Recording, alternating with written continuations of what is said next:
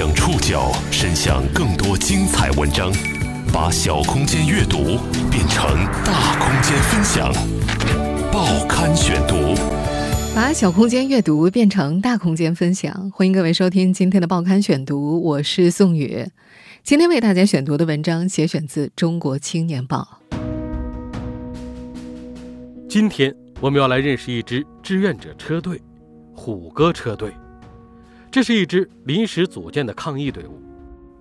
从二月中旬开始，他们已辗转四地，奔波了近五个月。车队成员背景迥异，有前警察、退伍军人、富二代、留学生，也有农民、焊工、无业游民。但不管是谁，在这趟将近五个月的抗疫之旅中，他们都逐渐找到了各自存在的意义。报刊选读，今天为您讲述一群男人的冒险之旅。虎哥车队的包容性一望便知，在这里，上百万的路虎、宝马和快要散架的金杯、五菱之光一同上路，车牌则从广东一直延续到黑龙江。这样的车队行驶在路上，很难被人们忽视。它的辨识度不仅来自混搭的气质，也来自车身上醒目的装饰。每辆车的车头上都贴着队徽，一个怒吼的虎头，红底白字的口号贴纸则布满车身。这些口号记录了车队的行进轨迹：虎哥车队奔赴疫区武汉，虎哥车队驰援绥芬河，虎哥车队支援吉林舒兰。而最新的一张上印着“虎哥车队奔驰北京”。二月十八号从广东东莞出发后，车队成员已经追着疫情跑了将近五个月，四个地方。车队里最多的时候有一百多人，一路上不断有人加入，也有人离开，留下的三十多人成了虎哥口中的精英。出发前，虎哥特意买了辆七座车，能够装货。现在这辆新车的里程表数字已经从零公里跳到了。一万六千六百五十五公里。胡歌是这支队伍的组建者，他身高一米八，体重接近两百斤，走路时双臂微微张开，看起来膀大腰圆，左手虎口和右臂上的虎头纹身格外的显眼。他是一个在广东东莞生活了二十多年的黑龙江绥芬河人，他当过兵，退役之后转业到家乡公安局。刑警队、看守所都干过。虎哥本名张凯，但车队里没人这么称呼他，连凯哥都没有。队员们更习惯叫他大哥、老大。有时年轻队员会管他叫老张头，即便他只有五十岁，而且看起来比实际年龄更加年轻。让一群之前互不相识的男人拜服，并不是一件容易的事情。虎哥把自己的威信归功于酒量压制。他说：“这帮小子都服他，喝酒团灭他们。他允许队员们只要不开车可以随便整，只是就连队里最嗜酒的队员，平时都要躲着虎哥偷偷喝。所有人都清楚，如果被虎哥瞅见的话，陪他喝酒会是一件极其可怕的事情。有名队员对虎哥在某次聚餐时的表现印象很深刻，他连吹了两瓶牛栏山，然后又干了十瓶啤酒棒子。”队员们对他的佩服还来自于他的生性，这是东北形容硬汉的一个方言词汇。消杀是现在这支车队最主要的工作，有时要进入疫源地或定点医院喷洒消毒液。每次到达新的污染场所，虎哥总是第一个进入。有一次，因为作业环境闷热，消毒水的味道太浓烈，别的团队进去五分钟就被抬了出来，他硬是在里面待了一个多小时。最长的一次作业。他连续三天都没回酒店，累了就在硬纸壳上睡一会儿。有时，坏脾气也成了他生性的一部分。几乎每个队员都被虎哥嗷嗷的骂过，但从没有人因为挨骂离开团队或者跟他急眼。从广东东莞出发的时候，抗议还是虎哥一个人的事儿。那是二月中旬，他在开车回家路上听到一则广播新闻。原本报名支援武汉的两万个志愿司机，出发的时候只剩下两千个。他骂了句“怂包”，说没人去我去。二月十八号，他就去了武汉。那时他的预期是最长两个月就能结束。二十三年前，还是张警官的虎哥到广东出差，认识了当时还在上大学的妻子。他不顾家人朋友反对，辞去了已经做了七年的警察工作，搬到东莞定居。这次选择也造就了他这辈子最大的遗憾，因为他放弃的是自己最热爱的工作。虽然当警察已经是二十多年前的事儿了，但很多队员都承认，虎哥有一双警察的眼睛，心思也缜密，粗中有细。队员们很好奇，有时自己的小情绪刚刚发芽，就会被虎哥拉着谈心。在牡丹江的时候，队员老兵的手机卡到不能接收信息。有天晚上，虎哥忽然召集队员出去聚餐，席间，虎哥拿出一部新手机送给老兵，告诉他这是生日礼物。那天的确是老兵的生日，但他没有告诉过任何人，甚至连他自己都忘了这个大日子。车队在牡丹江的任务是消杀定点医院，他们每天和医生、护士一起工作，住同一家酒店。有南方过来支援的年轻护士压力大，情绪崩溃，虎哥成了他们最受欢迎的哭诉对象。南方姑娘吃不惯东北菜，虎哥给他们开小灶，每天都做不重样的南方菜。在队员面前，虎哥总是精力充沛、风风火火。他有时和兄弟们亲密无间，有时候也会释放气场，和队员保持一种微妙的距离感。只有关上房门之后，他才会露出自己的疲态。有一次，他在淋浴间洗衣服，洗到一半，竟然坐在地上睡着了。他是个糖尿病患者，每隔一周需要在自己微微隆起的肚腩上扎上一针胰岛素。这段时间，他的用药周期缩短到了三天。事实上，他已经很久没有跟这么杂的人相处过。一九九七年定居东莞之后，虎哥成了生意人，经营一家汽车租赁公司。公司的客户都来自当地的外企。今年因为疫情，绝大多数工厂都在停产。他觉得在家除了喝大酒、扯会儿皮，什么都干不了，还不如出来帮人，也算是帮自己。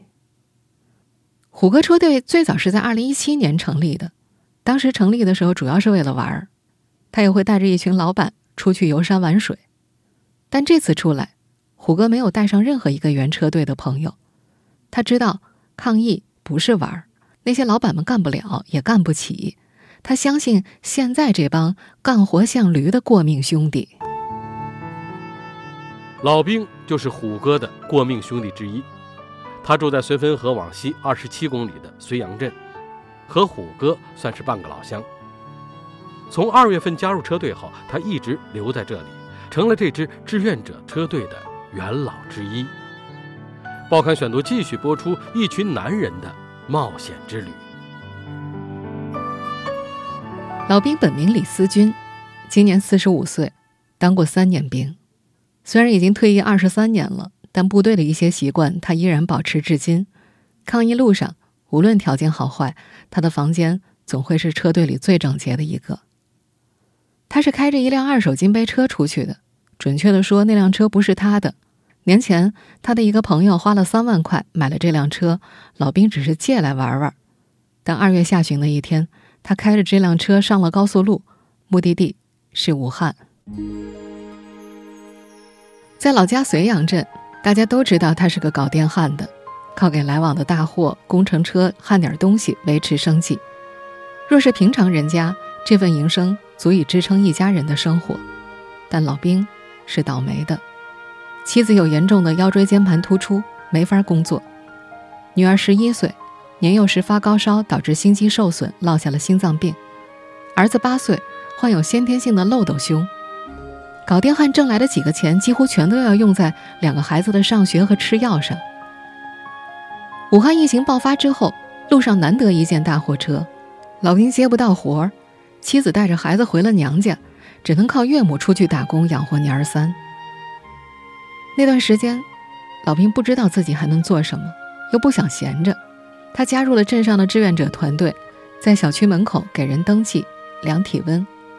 后来，他通过朋友得知，有个叫虎哥的老乡在武汉抗疫。他寻思，在哪儿都是志愿者，何不去一线做？那时武汉每天新增确诊病例仍有数百个，在疫情地图上，它是红到发黑的地方。老兵管不了这些，在终日压抑无力的生活里，他像是找到了一个出口。他说自己没太高的思想觉悟，但相信这次出来行大善会给老人和孩子积福。他一直想做个好父亲，但在这件事上，他几乎只剩下自责，因为没钱，他甚至眼看着儿子错过了最佳手术期。他想做点有意义的事儿，给孩子做个榜样。去武汉前，他没想着能活着回去，他甚至想，如果自己死了。起码算是伟大的。出发去武汉那天，他没有通知任何亲友。车快开到沈阳的时候，他才把提前编好的信息发给妻子。那是条他这辈子发过的最长的短信，反复修改，花了一个多小时才写好。他告诉妻子，自己是出去做善事，会照顾好自己。如果我回不去，麻烦你一定要把两个孩子带好。手机很快响起。但电话那头不是他想象中的妻子送壮士出征似的叮咛，而是一顿劈头盖脸的臭骂：“你脑袋是不是被驴踢了？还真舍小家为大家呀！这俩孩子咋整？”妻子夹着粗话，不给老兵解释的机会，最后抛出了重点：“走可以，往家里打钱就行。钱是不会有的。更让妻子想不到的是，丈夫干着要命的活儿，还要往里搭钱。”绥阳到武汉，两千六百多公里。出发前，老兵面临的第一个难题就是油钱，自己手里只有两千多块。他找到搞电焊认识的开大车的哥们儿，他三千，你五千，最后凑了一万五，算是一路上的盘缠。他一个人开了三天两宿，吃烙饼，睡车上，在东北遇到下雪，出关之后又碰上了雨夹雪。到武汉的时候，发现早樱都开了，自己还穿着厚衣裳。虎哥说，他们车队在武汉的工作很像农民工，主要是卸货、搬运，需要什么干什么。有时，他们也会搬运尸体。疫情期间，丧事没有那么讲究。老兵也说，他从没那么近距离的接近死人，这让他对自己的命有了新看法。他觉着。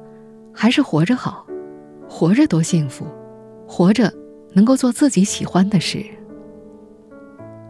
老兵去武汉早，算是车队的元老之一。在退役之后，他已经很少再有这样的集体生活了，这让他找回了在部队时的感觉。虽然累，但身边是一起战斗的兄弟。车队男人们在一起的时候，喜欢喝酒扯皮或者互相开玩笑，袒露感情。是一件会被鄙视的事，但很多事，老兵都记得。他记得和队友们一起过的四十五岁生日，也记得在武汉的时候，他吃不惯南方饭菜，虎哥在酒店里给他做过红烧肉。唯一让他心烦的是，妻子还是会经常打来电话。妻子不相信出去这么久，干这么危险的工作会不给钱。老家镇上也有很多人这么想。他们讲究务实，觉得付出就应该有回报。在听说这是志愿行动之后，老兵成了这些人口中的山炮。这个东北方言词汇，除了形容人傻笨之外，还有做事欠考虑、莽打莽撞的意思。武汉解封前，虎哥本来已经联系好，带着车队去国外赚钱，也是抗疫收费的。可谁也没想到，新的疫情竟然出现在虎哥和老兵的家乡绥芬河。车队抵达绥芬河前，佳木斯人猴加入了车队。报刊选读继续播出一群男人的冒险之旅。猴这个外号是虎哥给他起的。这个男人身材瘦小，又喜欢穿一件黄色的紧身 T 恤，显得更瘦。他的眼睛也小，牙齿少了几颗。笑起来有些滑稽，却精神十足。今年二月份的时候，猴儿就打算去武汉了，但得了场感冒，前后折腾了一个多月才好。他是佳木斯人，小时候随着父母搬到了绥芬河。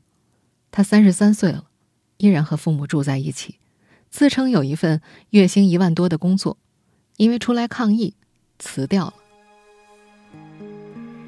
猴儿也曾风光过，原先做原木生意赚了钱，但很快就很赔了一把。直到现在，做环卫工的母亲和在建筑公司的父亲还要帮他还债。他三年前结了婚，但一年就离了。除了父母，没有太多人关心他去了哪儿，在干什么。他也不在乎这些，甚至不在乎别人对自己的看法。在加入车队之前，猴几乎把所有的闲工夫都花在了一款手游上，一天差不多要玩七八个小时，累了就看会儿网络小说。有时他会连续玩上一天一夜，躺在床上玩。除了时间，他还经常往游戏里充钱，加一起前后投了几万块。在那款游戏里，他是名战士，每次战斗都要冲在最前面，赢得无数次荣耀。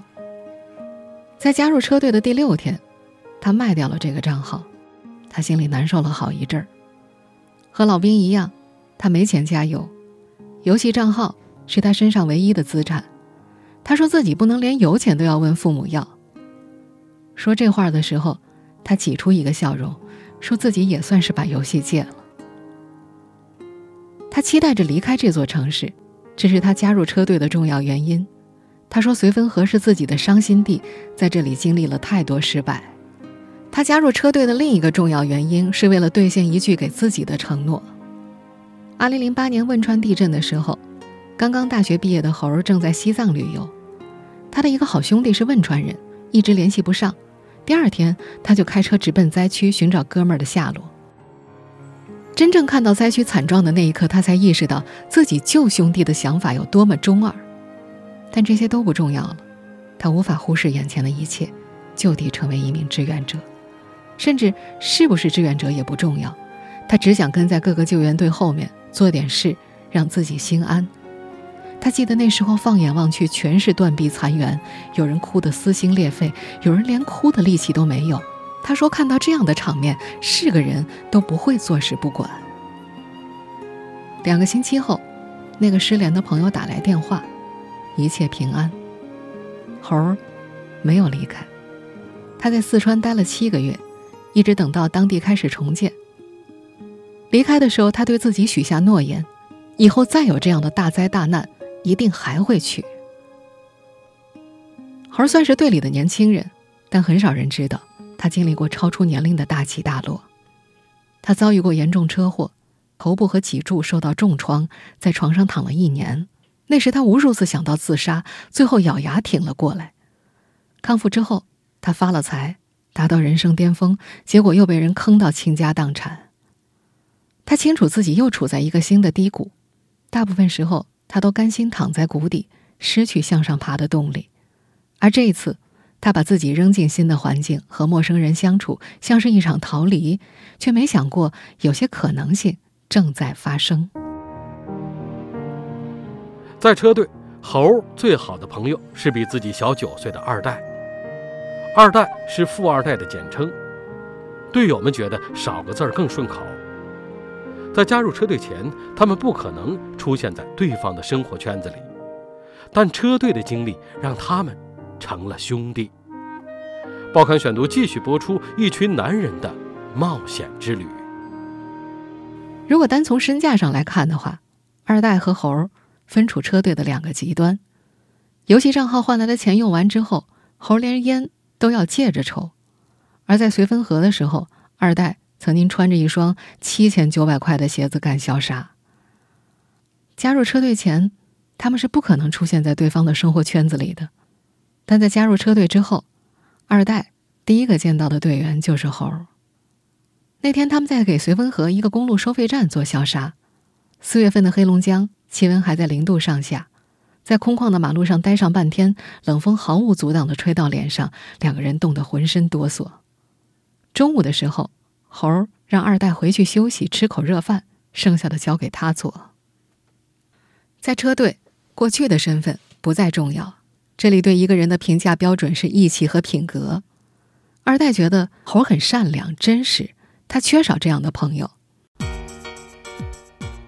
二代不喜欢别人这样称呼他，事实他想让队友忘记自己的这个身份，即便在车队里，这更多只是一种玩笑。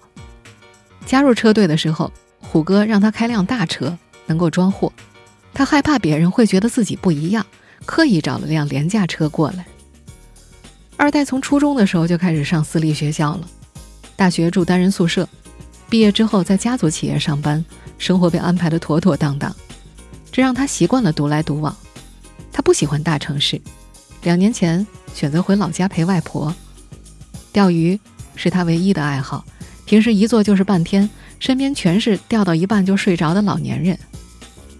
到了车队，他成了虎哥口中不让干活就急眼的神经病。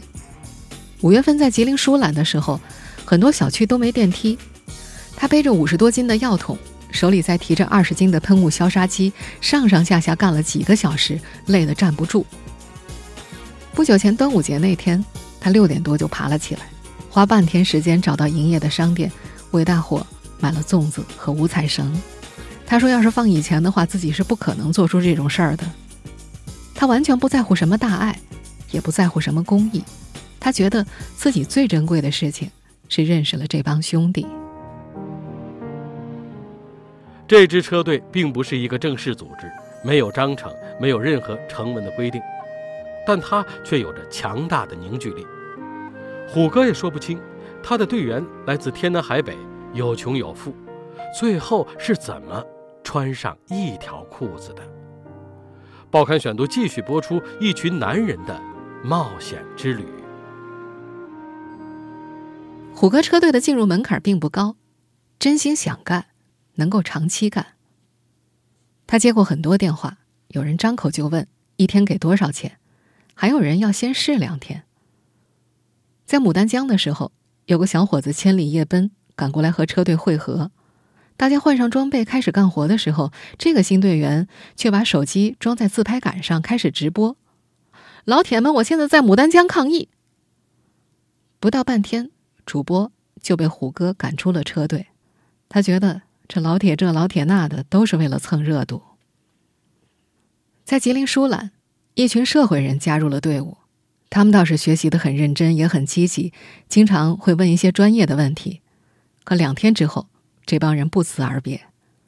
虎哥后来得知，他们在车队学习了技术，在外面做收费消杀。虎哥逐渐发现。那些最终留在车队的人，开始的问题往往是：你们在哪儿？什么时候开始干？再过几天，车队在外漂流的时间就要满五个月了。他们几乎从冬天走到了夏天。他们见过绥芬河边上的雾凇，也在北京感受到了热到地上冒烟的酷暑。出来时间太久，很多队员都已弹尽粮绝。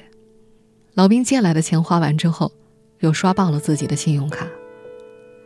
出于对蹭热度的警惕，虎哥拒绝过几家基金会的合作意向。大部分时候，他只接受政府提供的支持，但这往往仅限于食宿。从东莞出发的时候，他的银行卡里有八十万，如今已经见底。一个人独处的时候，他也会想，自己到底在坚持什么。但只要挂在胳膊上的对讲机响起，他就会忘掉这些，进入战斗状态。车队里几乎每个人都找到了自己生活的意义。武汉解封那天，绥芬河市新增三十九例新冠肺炎确诊病例，成为新的疫情重灾区。老兵开着他的金杯车，随车队从武汉返回绥芬河支援。只不过这次他车里装着的是家乡急需的防护物资。车队在老兵的老家绥阳镇下高速，他远远看到出口处有一群人围着，手里举着条幅。通过收费站的时候，交警排成两队，忽然向车队敬礼。出了收费站，老兵才看清条幅上的内容：“欢迎英雄凯旋，绥阳李思军，好样的。”李思军。是老兵的大名。他有些恍惚，甚至激动的有些走不好道。他从来没想过自己会以这种方式回家。那些迎接他的队伍里，一个月前还有人称呼他为“山炮”。妻子也不再埋怨他，一直劝他回家的父母、兄弟、嫂子，开始让他多注意防护，照顾好自己。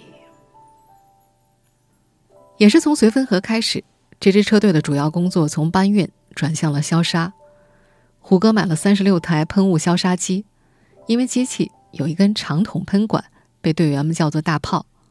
在这座很多队员的家乡小城里，他们穿着防护服站成一排，提着大炮沿步行街缓慢前进，整条马路都属于他们。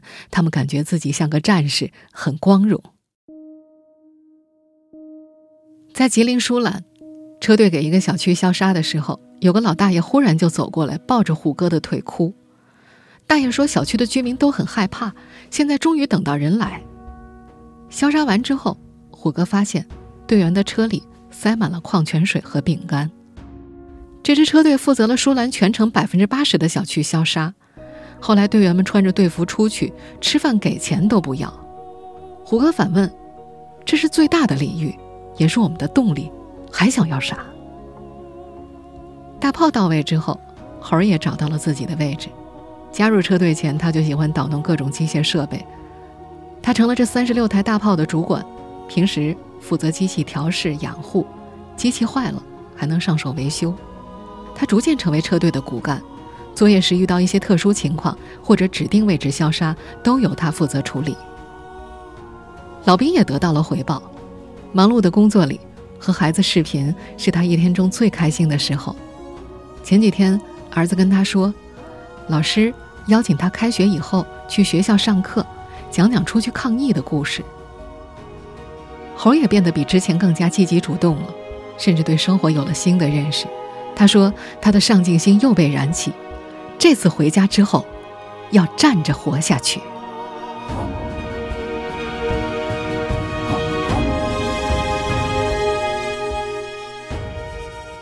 听众朋友，以上您收听的是《报刊选读》，一群男人的。冒险之旅，我是宋宇，感谢各位的收听。今天节目内容节选自《中国青年报》，收听节目复播，您可以关注《报刊选读》的微信公众号“宋宇的报刊选读”。我们下期节目时间再见。